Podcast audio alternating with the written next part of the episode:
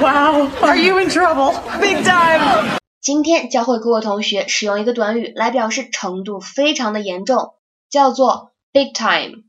Big time，OK，发音非常简单。在 Friends 第一季第一集当中，Rachel 发现 Monica 深深喜欢上了 Paul，所以呢，他在调侃他说：“哎，你有麻烦喽。”那么 Monica 回答说：“Big time，绝对的，说明他是非常的喜欢这个男生。”在日常生活当中呢，经常使用这个短语来表示程度非常的严重。比如说，看这个例子：This time they have messed up big time.